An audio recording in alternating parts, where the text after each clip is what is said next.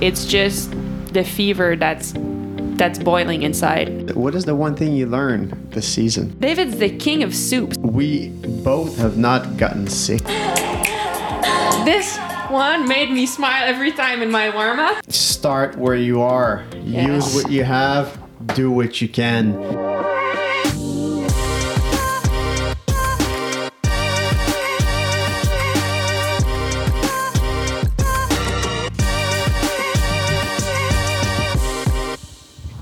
Morning, everyone, and welcome to the Muddy Mondays podcast. It's the We're at Home Everyone edition. Yes, so we are at home. Um, we're back from our European trip for the cyclocross season. We are currently about a week into our off season. Uh, one week after the World Championships, actually, exactly a week after the World Championships today. So, welcome. This is the last episode of the season, and we prepared something not that special, but a little bit special.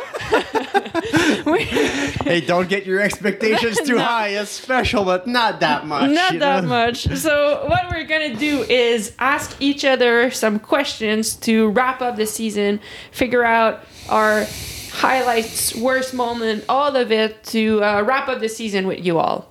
So, let's dig in. What do you think? Yeah, I think just before we start with the question, we should probably just do like a two minute wrap up of how things, you know, unfolded, like a timeline of our season. What do you think? Going back into like August, we didn't know we were racing. September, I mean, still let's be didn't honest. know we were racing. In August, I didn't want to race. I didn't think I would ever be able to race, and I was like, I'm not ready. I, let's just. I- I didn't even. Yeah, I didn't think I could race. End of September, we hit the road, drive a couple thousand miles to Virginia, uh, race. It's a disaster. Try one more week in Rochester because it's on the drive back home. Another disaster. Head back home, pull the plug for six weeks. which ended up being the best decision ever in for me. You know, it was a hard decision. Looked like a could have could have been judged upon. It wasn't, but it ended up being the best decision for our season. I think. We did try. We tried to start training a little bit. Six weeks later, showed up at Pan Am's off the couch. Had a blast. Um, you were healthy, decided we're going to go to Europe, packed our life, head over to Europe for 80 something days. In Europe, we started with small races, French Cups, the smaller races we could do to keep building our fitness and keep training between the races. We had some small success, some but you know nothing crazy. And then first World Cup, we showed up at Val di Sole mid December. Boom. Top five. Two, two, three seconds off the podium. Yes, so that was good. Then the next the next race, I got injured at Havre, Havre, whatever, the Belgian World Cup. Got injured there. It was a shit week after that. but then uh, things started picking up a little bit. We raced. Did some races, went to Spain. We didn't speak much about the amount of work we did in Spain just because we were busy doing we're it. busy doing the work, but we did did an insane amount of work in Spain, insane amount of bicycle. Um, you know, yeah. It was awesome, and it put us back on track for a good end of the season with solid race at Benidorm, good race in Besançon, and probably my best race of the season at Worlds last week. And then here we are, packed everything in 36 hours, flew home. Boom, we're done. and we've had. I mean, I'll Cyclocross, speak for let my us go in peace. exactly. There was a race this morning, but there was no race this morning. I did have a little bit of a cyclocross hangover the first few days we were here. I couldn't stop thinking about cyclocross, what I wanted to do differently, what I learned from the season, how I wanted to keep going because I felt like I was finally fit. It was hard to stop. Um, luckily, I had Balin's uh, photographer last year's cyclocross season book of photos Cycle, cycle photos. cycled photos and I um, flipped the page, turned the page on that one, and it helped uh, helped me to recover from my cyclocross hangover. And now I'm just ready for next year. I'm not done with the hangover just because um, special specialized shipped our bike for us from Europe to, to our house, so we didn't have to travel with them. And they just showed up yesterday as I was done unpacking Everything the else. luggage, the wheels, and everything else. So I've got three bikes to build, um, three Evoc bags to empty of uh, bits and pieces, and we'll be done uh, with cyclocross. So so cyclocross is over, but it's never really over. Let's be honest. It's always coming. It's, Cyclocross Or is coming. or so they say. All right. Before we jump into, I mean, let's start with the first questions. And the first question is going to be a way to thank our partners for the Muddy Mondays this season, Rapha and SRAM. We're there every week. Actually, for us, they're there every day in our daily lives supporting us. But we're very grateful that they supported the Muddy Mondays podcast. So, Dave, what is your Rapha equipment of the season, the one that you wore the most or used the most? It's the Fields Gore-Tex jacket. It's a, it's an amazing piece of equipment. It's like a longer jacket. It goes uh, below your waist. It's got a nice hoodie on it. It's it's 100% waterproof. It's Gore-Tex and it's got like a, a down liner inside that kept me kept me warm. I wore it every day. I used it certain day. I used it for the race and then to go out at the, restaurant after and I felt like I had the right jacket for the race, but I also look sharp going to it the actually restaurant. does look sharp. it's which, this very stylish jacket. You know, it says a lot about the jacket. yeah. All right. My equipment of the season is the Women's Pro Team insulated Gore-Tex rain jacket. So that was a It's got everything. It's got everything. Insulated, It's- Pro Team, Gore-Tex, and rain, and it's a jacket. It was, yeah, it, it was like a new a new piece of equipment from Rapha this season, and I just loved it because it, it does it all. You can wear a t-shirt on like just a normal jersey under it and wear that on top and you feel comfortable and then when it was days below zero and raining it was a perfect jacket as well but just with more layers under um, it has pockets it had everything I needed at any time. So I just I, I really really appreciated that jacket. It, it it dries pretty quickly too. You Yeah. know, if you put it in the washer and then you just hang it. Yeah. In, in the drying room, it dries pretty quickly, which is nice because some some days you know you're full of mud and you want it clean for the next day. So that was a good jacket. What is your SRAM piece of the year? I mean, I think for me it's the 38 tooth uh, 38 tooth front chain ring. That's the one I use the most. I I mean sometimes I change for a 36. It's a good size. A 38 is a good size. I, I like the size, yeah. And you know, I was happy to see that Shirin Van Anrooij also used the 38. They SRAM posted about it, and that's what she used at Hoogerheide. That's what I use at Hoog- Hoogerheide. She won the world champs with that. So yeah, I don't know. I, I just love this size. It's a perfect size for me. Fits perfectly with the 1033 cassette. Absolutely. Full range. What is yours? Your SRAM equipment of My the season. My SRAM equipment of the season, um, I would say it's the bleed kit, but I didn't use it. So it's So it's the brakes. so it's the brakes. But no, to be honest, my SRAM equipment of the year um, is by far the Quarq power meter. So we have about a dozen, 15 bikes that we use, you know, throughout the year. They all have Quarq power meters on. We've never had any issue with Agreed. a Quarq. Never. It always pairs quickly with the hammerhead. It if you put your computer on your mountain bike in the morning, it works perfectly. You put it on your gravel bike in the afternoon, it works perfectly. Right, use it on the trainer, works perfectly. And we've had a bunch of other power meters in, in the past 15 years, and they were always a pain in the ass. There was always something not working, and you rely on it for training, and then it doesn't work. And so it's very frustrating, and you change the battery, change the seal, change the cap, change the mm-hmm. whole thing. And we've Absolutely never zero maintenance on the Quarq. and Zero. None. great. Zero True. maintenance. Never like nothing, you know? Like Yeah. absolutely nothing. So for that reason, Quarq is my SRAM equipment piece of the year. Good choice. I, I could have picked that too, but very good choice. I, I couldn't agree more. All right, so Let's, go jump- back. Let's, go jump in. back. Let's go back. What were your goals at the beginning of this cyclocross season? And did I achieve them? God, I don't. My goals was my goal. Honestly, if I go back in September, was to maybe find my love for cyclocross again, find the CX fever again, because I honestly didn't have it at all. Um, I found it. I found it. It actually was one of my most fun season. I really, really enjoyed it. And when I talk about the cyclocross hangover I have now, it's just the fever that's that's boiling inside. And I, I just can't wait to go back trying to improve and trying to be better at this crazy sport that I love so much. So I really fell in love with racing and fell in love with cyclocross and I didn't even know if it was a realistic goal because I couldn't even imagine myself doing it. But now, uh, yeah, now I'm back feeling the fever fully and so grateful for that. What was your goal? Awesome. I mean, my goal was uh, to keep it fun, you know, to stay healthy, um, to take care of myself throughout the season. Because for me, there's a lot of driving, a lot of carrying stuff around, and and and I and lots of work too. So I don't usually take good care of myself. Um, it's the most fun we've had in a cyclocross season that I can remember. So that goal is achieved. Um, I ran more this cyclocross season than I've ran in the past Years. 10 years probably. Um, i ran up to like 30 kilometer runs and stuff like that. I lost 10 pounds in europe which is you 10 pounds it's probably 20 pounds under what i would usually come back from in europe.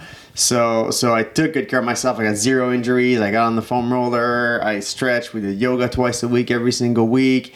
And so yeah goal achieved i would say. And I noticed, I noticed how stimulated and motivated you were.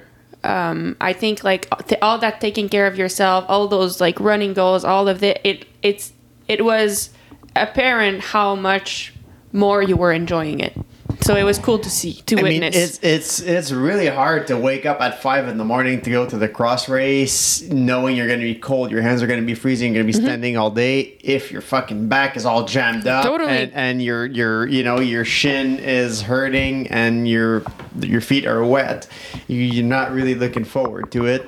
And so, taking good care of myself actually helped me stay more positive and just enjoy the races more. I think we I looked at the I looked at my Whoop data uh, from the trip, and I skipped. We were there eighty something days, and I skipped only ten days uh, of physical exercise. And and most of the time these days they're race days, and so we wake up at five, six, drive three hours, get to the race, walk around, carry stuff, run to the pits, clean the bikes, and come back home at eight p.m. So it's just not very realistic for me to do anything uh, on those days, and so yeah, I think it, I, I agree with you. It helped me. It's It was kept, fun kept me watch. motivated, and and we had you know I had friends over there to run with too. So so that was cool, and and yeah, Yep. it was a good goals achieved. So uh, then the other question we had is so those were the early season goals, but what about we did an episode just before flying to Europe? We had different goals then. What were your goals then? I mean, you kind of covered that. Uh, yeah, I, think. mean, my goals were to have fun um, leaving to Europe and keep the vibes high, and for and not to gain ten pounds. So I knocked those that. knocked those goals out of the ballpark. What were yours? my goals were to have fun and progress like focus on progress rather than just the results because i knew i didn't have the form then so i thought if i just progress towards the world championships and keep focusing on that um, that will be the best way to stay motivated and stay involved in my own pursuit and not get too discouraged and I think we achieved that really well. We kept progressing all the way until the last race. Um, I did some group trainings, which helped helped me progress and made made it fun. We had some friends around that just always kept it fun. I honestly couldn't have asked for better. I really really enjoyed it, and I really feel like we we progressed throughout the year. So I, I shared that on social media, but I think it's worth mentioning here. The last race, a world championship, was your best physical effort of the season in terms of mm-hmm. like average watts, average heart rate, normalized watts, the whole thing. And so maybe, yes, there was some. And with honestly, like not that weight is that important, but all these numbers were my best, even if I was much lighter than when I started the Yeah. season. So it's nice. It's not just like the the actual power, but the the the, the true performance was my was my best. Yeah, so goals achieved as well. Yeah. So- now we want to keep progressing until next year, but that that was that was achieved. What what else? So if we um, if we wrap up this crazy season with all these questions, the next one I would like to know from you is what is the one thing you learned this season? Yeah, I mean many things, but I think the main thing for me, um,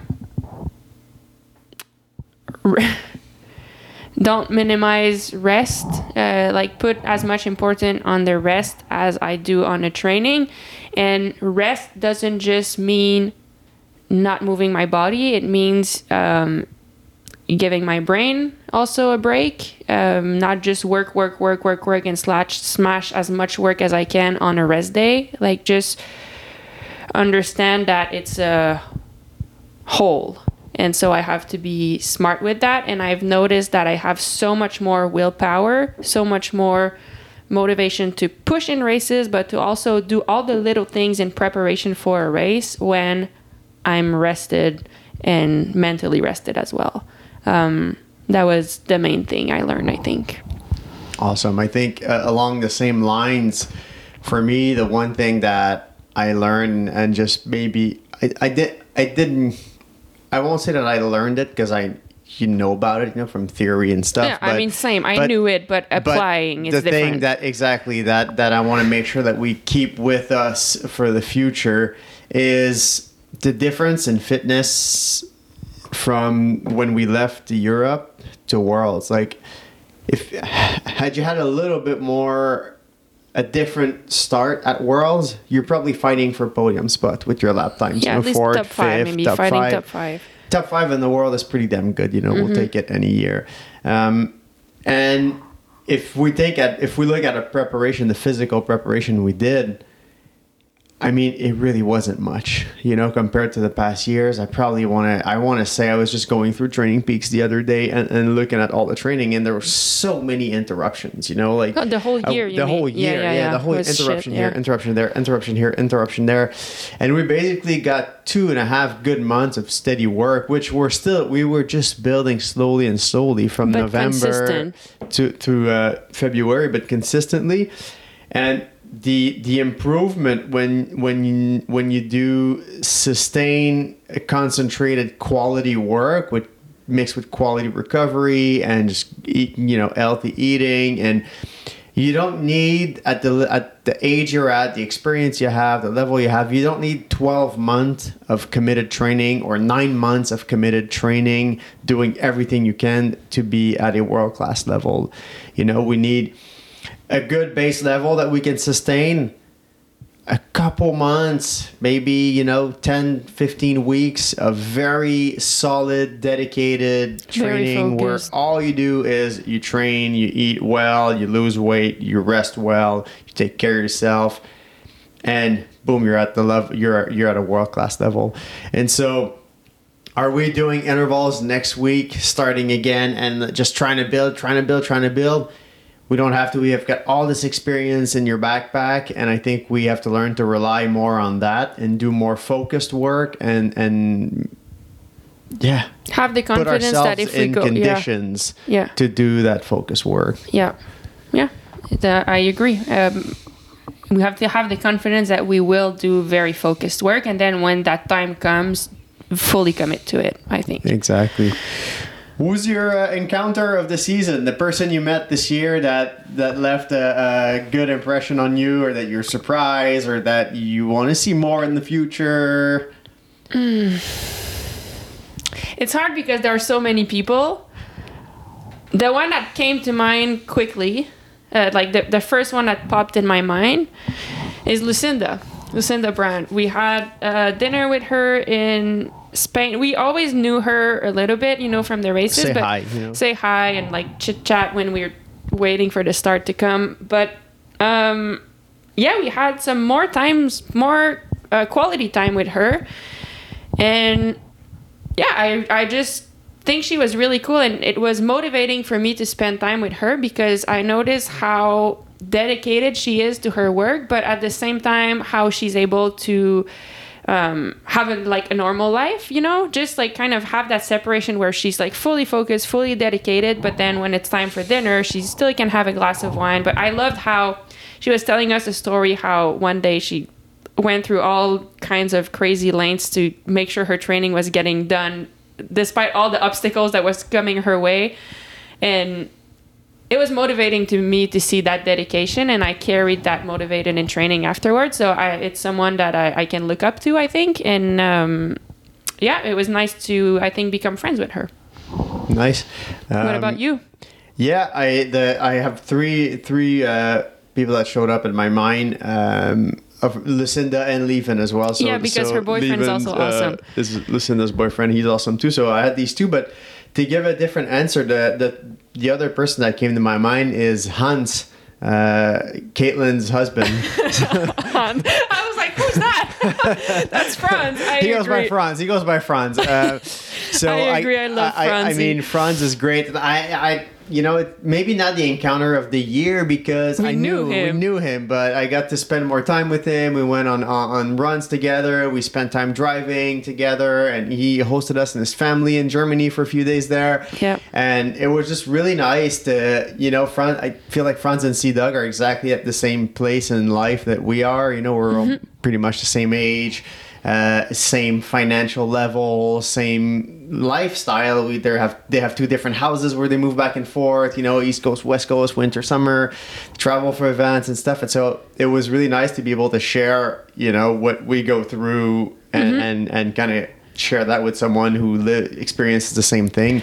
And and he's you know, he was always up for everything. I was like, hey Franz, you want to go run 25k? He's like, well, pff, sure, yes, whatever. Yeah. Hey Franz, you want to go ride on Mag's third bike to the thing, even if it's three sizes too small? Yeah, sure, let's go. Yeah. So it, it was fun to spend more time with Franz, and, and I'm excited to see these guys again soon. I agree, and I'd love to add about Franz that um, I in, really enjoyed his presence at the races. So he was traveling in the camper van with us to go to the races, and I enjoyed. He was very calm around the races, which which I I don't know if I expected expected it or not, but I enjoyed that. And the fact that he has raced at a high level gave him a really interesting perspective on the races. So he would go walk the course and observe the junior races, and he always had great feedback that it was actually good feedback that we could apply to our racing. And then as a cheerleader because he was cheering during the race he always had again really good feedback that concrete observations that i could apply instantly in the races that uh, for example like people are riding this line you should like move around or like this rider's been doing this you're catching up like really concrete stuff so it was actually helpful and always fun to have him so i agree thank you franz Awesome. The um, yeah. What's your favorite race this year? We've done we we I mean we did we just did a wrap up of our, our season and and you did 35 races across the whole um, year though not the whole just year not just exactly with you know mountain bike racing and the Iceland race and all that so you did 35 so my guess would be I don't know the exact count but probably like 20 22 cyclocross a bit less i think like 18 to 20 maybe. 18 maybe to 20 cross races, half of what we usually do. Yeah. Um, what was your favorite one out of these races? Let's, I'll, I'll, I'll, ask it in two parts. Favorite race for the race itself, like The three, two, race, one, or more like yeah. go. Uh, Benidorm was really fun. Was really fun. I mean, the three that comes to mind really quick was Val di Sole, but we asked for one. Benidorm, your, and your Worlds. favorite one, one.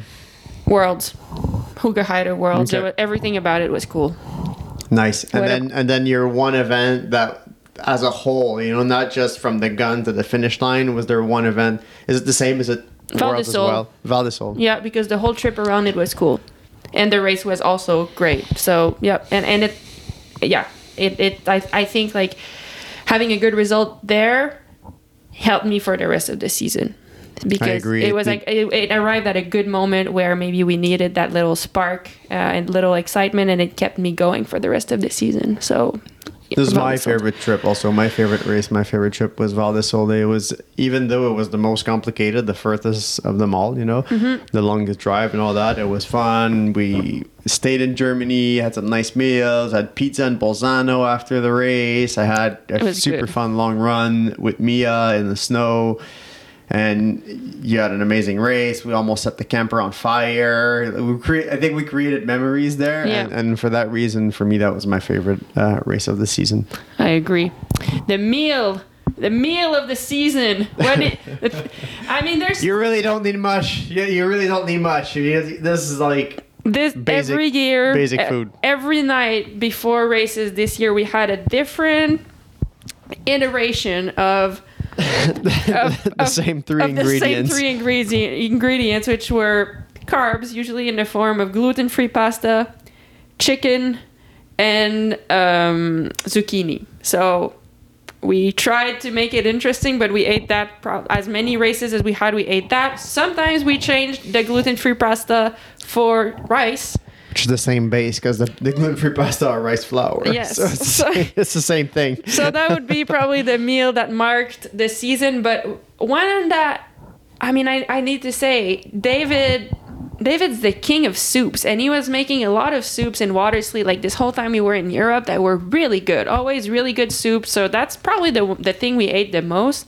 because we don't have an oven so soup were really nice and once in a while i would stop by on the bike um, in germany because it's close to sittard you could like easily go to germany so i would stop at the end of my ride grab us some pretzels that we could eat with the soup and i don't know uh, that to me like if i think of our, our trip that's kind of the meal that that that wins what about you I think yeah, the soup as well for sure. But I mean, soup is like soup is winter salad. You know. Yeah. It's especially when you don't have an oven. It's really hard to eat like vegetable based diet.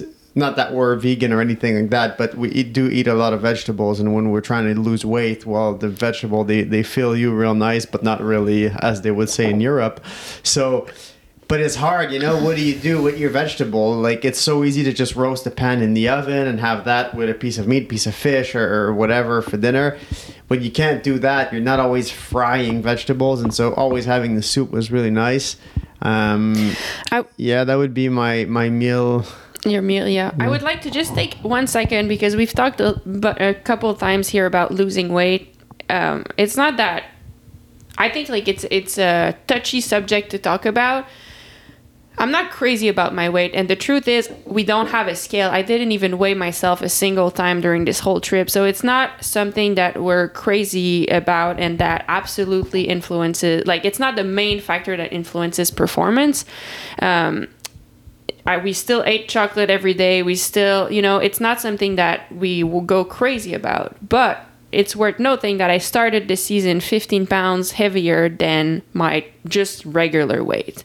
Um, and so we just wanted to get back to a regular racing weight where I can perform. So it's not like I just thought it would it would be important to yes, it matters in performance, but it's not something that As- we make uh, that we go crazy it's not about. being the skinniest possible, No. and and and even to that matter, you had your period the whole time, all the way Absolutely. into Worlds, a regular cycle, Yeah. and so so that is you know that is that shows that you're still healthy. Mm-hmm. Um, it's just that you know weight is an actual. I feel I'm a very matter of fact person. You know, I'm not like I don't I don't tie emotions a lot into into things. Um, unfortunately, whether you like it or not, weight is a factor uh, in performance. Is it the only factor? Is it the one you should go crazy about? No, not at all. Because the dangers of going crazy about it are much higher than, say, the dangers of tr- of trying to bunny up barriers. You know, it's you the need same. the power for cyclocross. You need to be like heavy enough to have that power. Fuck outside. You, can't like, get sick. you can get sick, and All so that is as important or more. if so. you can, you know, learning to dismount your bike um, from both sides and remount from both sides is a skill, and it's part of performance. Uh, having a uh, you know a buddy that is an athlete's buddy that's if, if you feel like you're 10 15 20 pounds over, overweight and that prevents you from performing at the level you want to be then it's just another factor that you have to work on. Um, but it doesn't mean more is always better you know? Yeah, and I think a testament to the fact that it, it, it what I enjoyed is that it actually came naturally. Like honestly, I kind of lost the weight very naturally. I didn't feel like I have to do crazy amount of effort to lose it. It just was we I hadn't been training and therefore was 15 pounds 15 pounds or heavier and as soon as we started training and having that regular routine and lifestyle, which was kind of waking up at the same hour, eating at the same hour, going on train every day and eating accordingly, and then going to sleep every night at the same time. That hygiene, that kind of life hygiene, uh, over a certain amount of time, it just happened naturally. And so I just wanted to take like a tiny parent, like a t- just tiny moment to explain about it a little bit. But anyway.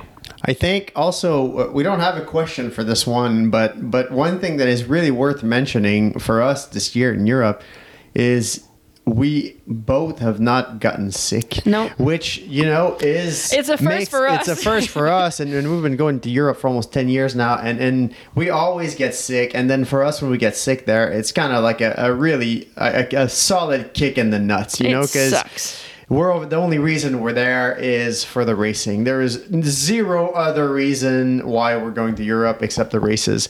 Um, and so when you can't show up to the race and you can't train for a week ish and you're set back, you know, 10, 15% um, back, then it just feels like literally kicking the nut, like, oh, and shit, you know, we, we got sick. And this year, and, and I'll give them free publicity. Um, and we've we've been trying to get in touch with the fine folks over at that company. And so, if you're listening, if you know anyone over there, put them in touch with them. We'd love to represent them. Uh, we've used Swiss RX products for multivitamins, probiotics, um, immunity defense, uh, their gut, their, their recovery drink, the gut health protocol, most of their product. And I mean, we also have been very careful. We have a very good life hygiene. We sleep, you know, 10 hours a night. We wash our hands. Uh, we always put perfume after no, that's a joke. That's it. after rides. If you've No. been cycling with Europeans for long enough, you'll understand that one. If not, I mean, good on you. If you don't understand that joke, you're in a good spot. Yeah, that with the whoop, also like monitoring the time we go to sleep, the time we go, we wake up, like that that hygiene of the overall lifestyle has been It was good, Yeah. and maybe it's that, maybe it's that with the supplement, a mix of both. But we didn't get sick, and I feel like it's a big That's part. a win, It's yeah. a big part of the the success we had over there this winter. I agree. Um, next question. Your highlight of the season. Your two questions. Your highlight and your worst moment. Mm, the highlight. Um, the highlight for me, the first thing that comes to mind is um, is is uh, Isabella and Ava going one two at World Championship. You know, it's it's it has nothing to do with our season, our little fine. selfish pursuit. That's fine. Um, to me, the highlight is is that it was getting to spend a bit more time with, with these guys as well. The, the whole uh, agree. stimulus crew with Rob, uh, the the collaboration and the communication we had with Rob Holmgren, who was our national team coach this year for Cyclocross Canada, um, was great. We had a we we had a good time. We we exchanged uh, you know a ton of laughs and just uh, good memories. Um, so that's the highlight. If it, when it comes to our own racing, I think the highlight for me is Val di Sole, just because we had no clue. You know, are we going to be 27th at every single World Cup this year? Are we going to be up there? And the first World Cup, we go back to you're literally an arm's length from The podium, the yeah. And so Yeah, to me, that that's the highlight of the season. worst moment. Well, now you go with your highlight, and it gives me a bit of time to figure out my worst moment. It's hard because if I think back of, I, I want to say, honestly, like all that Euro trips seems like a highlight to me. I look back to it and only smiles and good vibes. That's kind of what I think of looking back to that. I agree that I agree that the Holmgren's performance was amazing and getting to know them was cool. That's definitely also a highlight. Um, in, in terms of racing, I think my highlight is that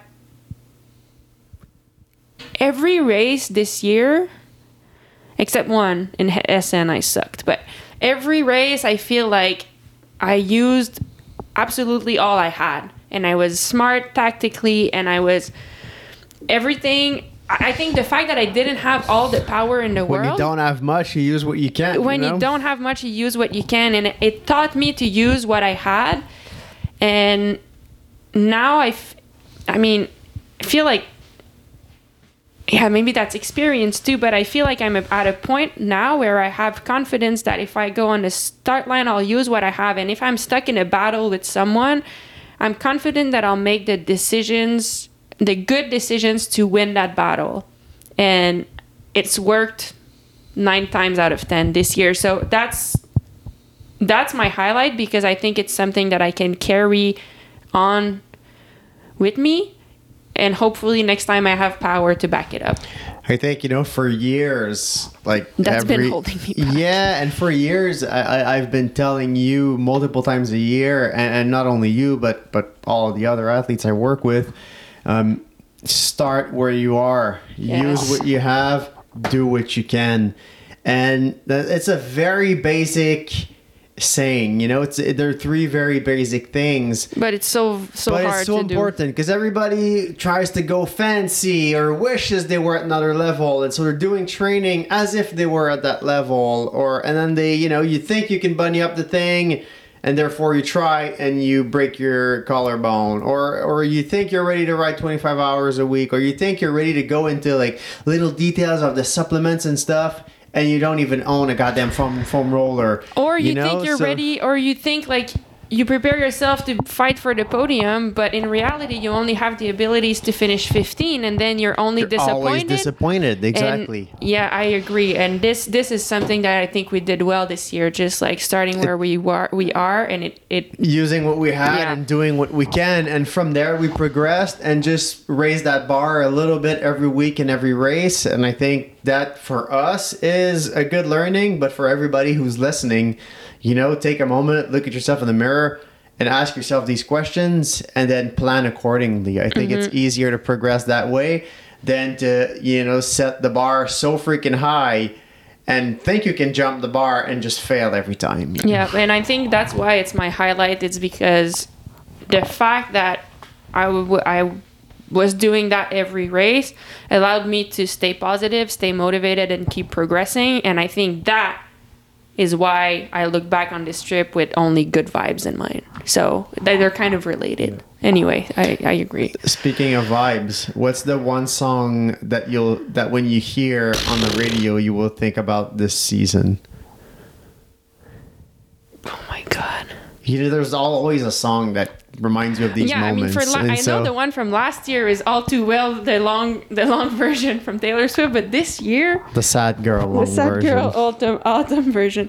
This year, it has to be one of those country songs because we were listening to The Voice and Bryce Leatherwood was one of the voice contender, and you kept having really good country songs that we were downloading the next day, and we played that a lot. So maybe one of those. I just don't know the names. Um, show me your phone. You can say yours. I'll, I'll tell you mine when I, I I'm looking at this. What's yours? Amarillo by morning. I feel like that's yours. Maybe. um, for me, I mean, I I really like for me a, a, nice moment in the day is always preparing dinner, uh, turning the lights down low, putting slow music. That's kind of my um, my moment where I relax and I kind of wrap up my day and I just enjoy it. I don't I'm I don't need music to get hype, you know. I, I use music to, to calm myself down and relax more. And so for me the song that will remind me of this season is For Tonight by Giveon, which is a pretty mellow song. Um, I really liked it. I listened to Giveon's uh, album a ton this winter, so that's the one song. You were also playing Love All by Jay Z and Drake quite a lot. Um, I liked The Great War from Taylor Swift. It was like in my warm up, like one of the first songs I listened to in my warm up. And a few techno songs that I like this year too. Uh, I was listening to Euro. yeah, like this one made me smile every time in my warm up. Think about it. So yeah, I mean, there's a those are a few songs. Like if I next time I listen to this song, I for sure think of my warm up and Oh racing. well, there so you go. that's good. See, Okay, worst. for funny enough, I have not heard that song No, once this I, listen- season. I keep it for myself. uh, the warm up is my my alone moment. What is your worst moment? Let's come back to this. Oh, let's go back to the worst moment. My worst moment is when and I don't want to put it on you. I don't want to say it's your fault, but my worst moment is when you pulled out of the race uh, in uh, in Asper Gavere. To say it the way most people will understand it, um, had a little crash in pre-ride, which I was pissed about because it was a mistake you've done a bunch of times. Just dumb- and then you, dumb- it- yeah, it's dumb a dumb mistake. Um, sh- I was just trying to do it as fast as I can. like, there's no point. The race is not won on this super sketchy downhill. If you go one second faster, it, it- the race is lost when you crash on that True, downhill. true. And so when you started the race, and then after almost a lap, you pulled out and you said, "I can't run. Like my hamstring is killing me. I think I might have uh, you know, Pulled something pulled or- yeah. something or ripped a muscle or something." At that point, you know, tried we tried to stay positive, but you know, we were at a good level fitness wise. You just finished fifth in Val di Sole, and there was like a thousand races coming up in the next Yeah, two weeks. And we had to go race by race, and we skipped a few, and that kind of set us back in terms of vibes for a few days. Yeah. And so, but it really wasn't. It, it wasn't as bad as the past years when you would get sick or would get you know injured. No, but it or, still sucked. I but agree. it, it that was my worst moment when when you pulled out of the race there and then you left and I couldn't I couldn't leave because the the pit was like in the middle of the race course and you could not leave while the race was going on and I was there just looking at the race from the inside and you weren't racing and I was like well now what fuck what do we do you know Yep. Also, my worst moment. Um, not actually pulling out, but the couple of days that followed, where, like the injury is one thing, but I think injuries affect you mentally quite a lot too. And I, I really struggle, and I was like, fuck, am I even gonna be able to like race? Um, so that that was hard. That was the the worst moment for me as well. I mean, it also one of the other worst moment is also beginning of the season in September when I struggled riding even just an hour. Yeah, that you know, but that feels like a whole other world. feels like you a know? different It's uh, like, season, so- to me, this season started when we went when we Europe. decided to go to Europe. I agree. like- or like Panams, but yeah. yeah. So Yeah, that, that Cool. one's answered. What what do we have l- I left? think I think you know I'm gonna ask you what's next. Yeah, Like, what's What's next? next? Because now we're home, um, and we didn't announce any plans For the f- uh, for the future, for the spring, for the summer, for the fall. Last year we had these big goals of, of a mountain bike World Cup yeah, that those are out the window. Not no mountain biking for. I mean, yes, mountain biking. No World Cups come back. So what's next? What's yeah, I mean, right now we are home for uh, for a little bit still. Um, towards the end of February, we will drive to California. So that will be different. We we're used to be spending our winters and our spring in Tucson, Arizona. But this this year we are joining our friend Joe Fabris uh, in Santa Cruz, in actually in Capitola in in California. Aptos. Uh, oh, sorry. Um, and I'm excited for that. So we will be st- spending two months training there in March and April. And the reason I'm very excited is one, it's an amazing place. The mountain biking is great. There's a cool community, but also the road riding as well is is nice. And we'll be doing a lot of volume because we have some long races coming up this summer. Um, more on that soon, but we'll be doing a lot of volume. So I think being in a new training environment will keep things exciting, It'll fresh, refreshing for yeah, us too, and yeah. motivating. So I'm super stoked for that. So that's that's what's coming up really. And then for the for the racing, uh, it will be a mix of gravel and mountain biking this summer. But the full uh, the exact schedule will be announced to you all soon. But it, it's a calendar I'm, I'm excited about. So um, a lot a lot of new racing, some races that I've done before, but that I haven't done in years. So a kind of cool cool mix of of racing calendar, I think. I think the one thing we can say, um, you know, for what's next in terms of the spring and summer is we'll see you all at Sea Otter. Yes, we'll be at Sea Otter. And then what's next in terms of cyclocross? It's, I mean, I've honestly, I don't remember being as motivated as I am now for cyclocross. So we definitely want to put a lot, a lot of effort this summer in preparing well for cyclocross and hopefully arriving at the beginning of the season with a our best level yet and and keep progressing that way Uh, but it's hard to give any types of details because the schedule is not even out. There's no? There's calendar. A, we have a couple points that we agreed on. You know, you need more UCI points. This year was the first year you were starting at the back of the field, and it definitely affected the results. You know, it Yeah. didn't affect the performance that well. Performance are what they are, but the results of these performances. It's very easier much- from the start, Very the much front. Yeah. affected by those. So we want to get more points.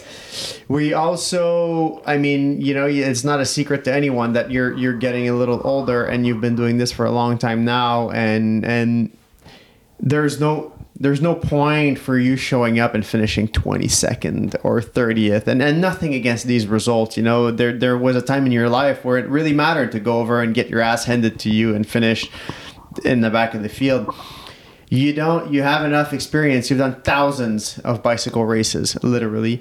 And you have enough experience to be able to show up and do well even if you're not racing weekend in weekend out. And so for us for the future it's important that when we show up we're ready to perform and be at the highest level of the sport show the best version of what we can do and so maybe instead of racing every single weekend from september to february maybe we pick and choose a little bit more uh, where we want to perform pockets of performance because like of course sometimes you need a few races to get back into the rhythm of it to like then perform well but yes i agree like For us, for pick the and future, choose it's more the balance. quality over quantity Exactly. And Yeah. balance, you know, points and exposure with performance levels. Find find um, a good spot for these three. yeah i mean i think that So answers all the questions That's what's next. Yeah. yeah so thank you to everyone who's listened to the muddy mondays all season thank you to everyone who has sent questions it kept us interesting for us uh, it kept it interesting for us thank you to Rapha and SRAM for supporting the podcast. I want to say a big thank you to all of our other partners as well because i mean we said it a thousand times. It was a hard season but all of our partners kept supporting us and kept saying like you know like take the time you need do whatever you need to get back. And never we felt any pressure. We only felt support. And that means a lot because i think you see the true characters of true character of people when things goes badly it's easy to be supportive when you're winning it's not easy to support people when they're not doing well and, and we've we've felt that support for from every single one of our sponsors Absolutely agree. so I want to say thank you to that. And and you know, if you're listening to our podcast and list following along, um, and you want to support us in some way, a good way to support us is by sup- is by supporting the people that the, the companies that support us. So if you have it, you know, you want to change your bar tape and you're wondering which company, well, we're supporting by supported by Lizard Skin, and you can choose this this company. So that's a small way, but it, it goes a long way to show that sponsorship actually works. Absolutely. Um, we're hopeful to bring Muddy Mondays back next season. Yes. Um, we'll see. We'll see. We have big projects. We have lots of changes coming up, and, and just you know we're going back to the drawing boards, and so definitely a fun experience for me. It was the first time being on the podcast uh, regularly. You know, on like uh, I've been on a few different podcasts for full episodes, but never kind of hosting it, if you will. Um, well, I, st- I think you're still hosting these, but but I'm a little bit more No, no, present. you're on it. Um, and so that was fun experience too, and, and we're really hoping we can bring these back. So If you liked it and you would like to have it back, please leave us a comment because Yeah, that's, send us a note. That actually is a way that we can bring it to some company and say like, "Hey, people liked it. Can we please bring this back?" So that actually goes a long way. So please, uh, please let us know if you want it to come back, but also let us know if you thought it was shit and you don't want us to come back. So we want to hear it. We uh, we before we wrap this up, we had one question sent to us this week. Um, it's a question about U U twenty three jerseys for world champs and World Cup leaders and all of that. And, and to be honest, the, we don't have an answer. The UCI changes rules for jerseys pretty often. Uh, the rules are different if you're UCI Pro team. If for cyclocross or for road or if you're independents like us. And so the only rules that we're aware of are the ones that are that we have to abide by. So so the one that we use in our situation, uh, Mag's not U twenty three anymore. There she's actually never been U twenty three. There was no U twenty three categories when she was that age. And so all the you know all the UCI rules are online UCI.ch. You could there's a big big big big guidebook there that'll probably answer that question.